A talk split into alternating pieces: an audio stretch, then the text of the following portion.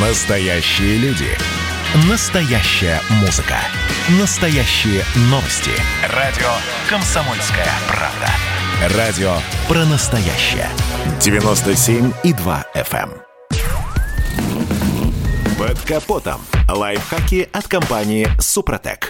С вами Кирилл Манжула. Здравия желаю. О необходимости соблюдать скоростной режим говорят все и постоянно. Особенно активно обсуждается эта тема зимой. Естественно, скользкая дорога, плохая видимость и другие зимние прелести. Однако важно помнить, что ограничение, которое установлено дорожным знаком, не догма, а верхняя допустимая планка. Ведь водителю, выбирая скоростной режим, также предписывается принимать в расчет интенсивность движения, особенности и состояние автомобиля и груза, дорожные и погодные условия. Это значит, что даже если кто-то не превышал допустимую скорость, но не успел затормозить перед препятствием, то именно ему придется отвечать за последствия. Списать все на нерадивых дорожников или плохую погоду не получится. Еще одна тонкость заключается в том, что при возникновении опасности для движения, которую водитель в состоянии обнаружить, он должен принять возможные меры к снижению скорости вплоть до остановки автомобиля. Вот скажем, довольно распространенная ситуация. Один водитель выезжает на перекресток, не уступив дорогу, а другой, обладавший преимуществом, начинает его объезжать, из-за чего теряет контроль и становится виновником ДТП. Водителя, не уступившего дорогу и спровоцировавшего аварию, но не ставшего ее участником, как правило, отпускают с миром. В худшем случае могут оштрафовать на 1000 рублей за непредоставление преимущества на перекрестке. А все бремя ответственности за последствия ложится на того, кто своим маневром пытался избежать аварии.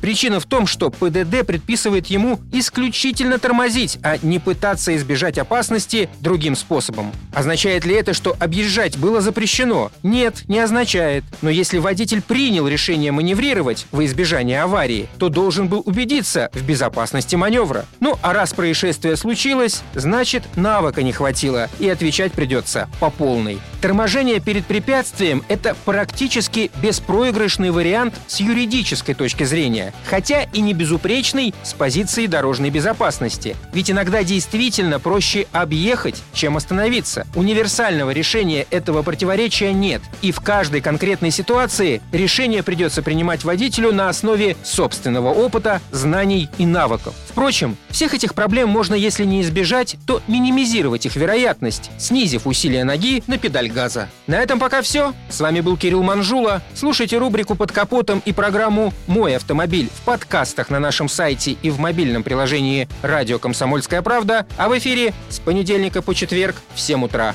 И помните, мы не истина в последней инстанции, но направление указываем верное. Спонсор программы ООО «НПТК Супротек». Под капотом. Лайфхаки от компании «Супротек».